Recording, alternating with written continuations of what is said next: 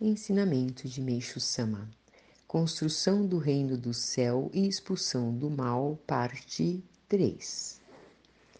Por isso é que, de tempos em tempos, justamente para aliviar todo o sofrimento de que padecem os bons, surgem grandes líderes religiosos.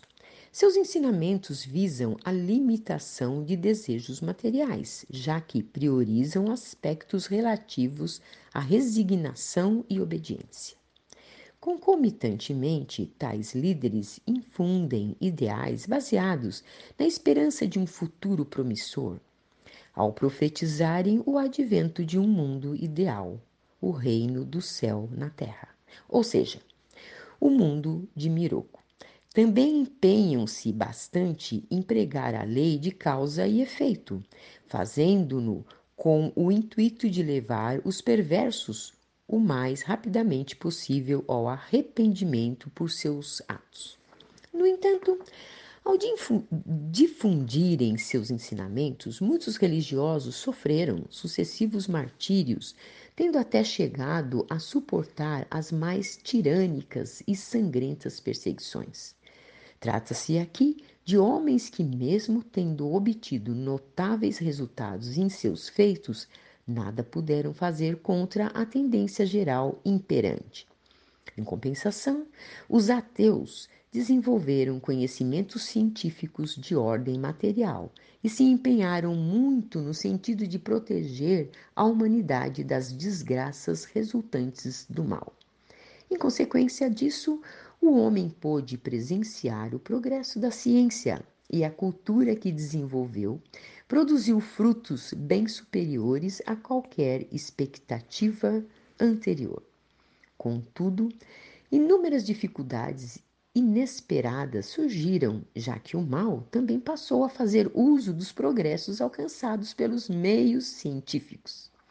Nota-se claramente que, quanto mais potentes são os armamentos produzidos, maior é a escalada de guerras, o que acabou resultando na criação da bomba atômica, cristalizando de um horror jamais sequer imaginado antes. Ao tomarem conhecimento dessa descoberta, foram muitos os que se alegraram, supondo que, com isso, as guerras teriam fim. Só que não tardou a surgir o perigo de tal utilização pelo lado do mal, o que agrava ainda mais a intranquilidade da maioria. Não obstante, também é certo que já se aproxima o tempo em que se tornará impossível deflagrarem-se guerras. E quando passamos a meditar profundamente sobre isso, notamos um fato bem curioso. O mesmo mal que criou as guerras será exatamente o mal que porá fim a elas. O que nos leva a perceber que bem e mal são partes integrantes do plano de Deus.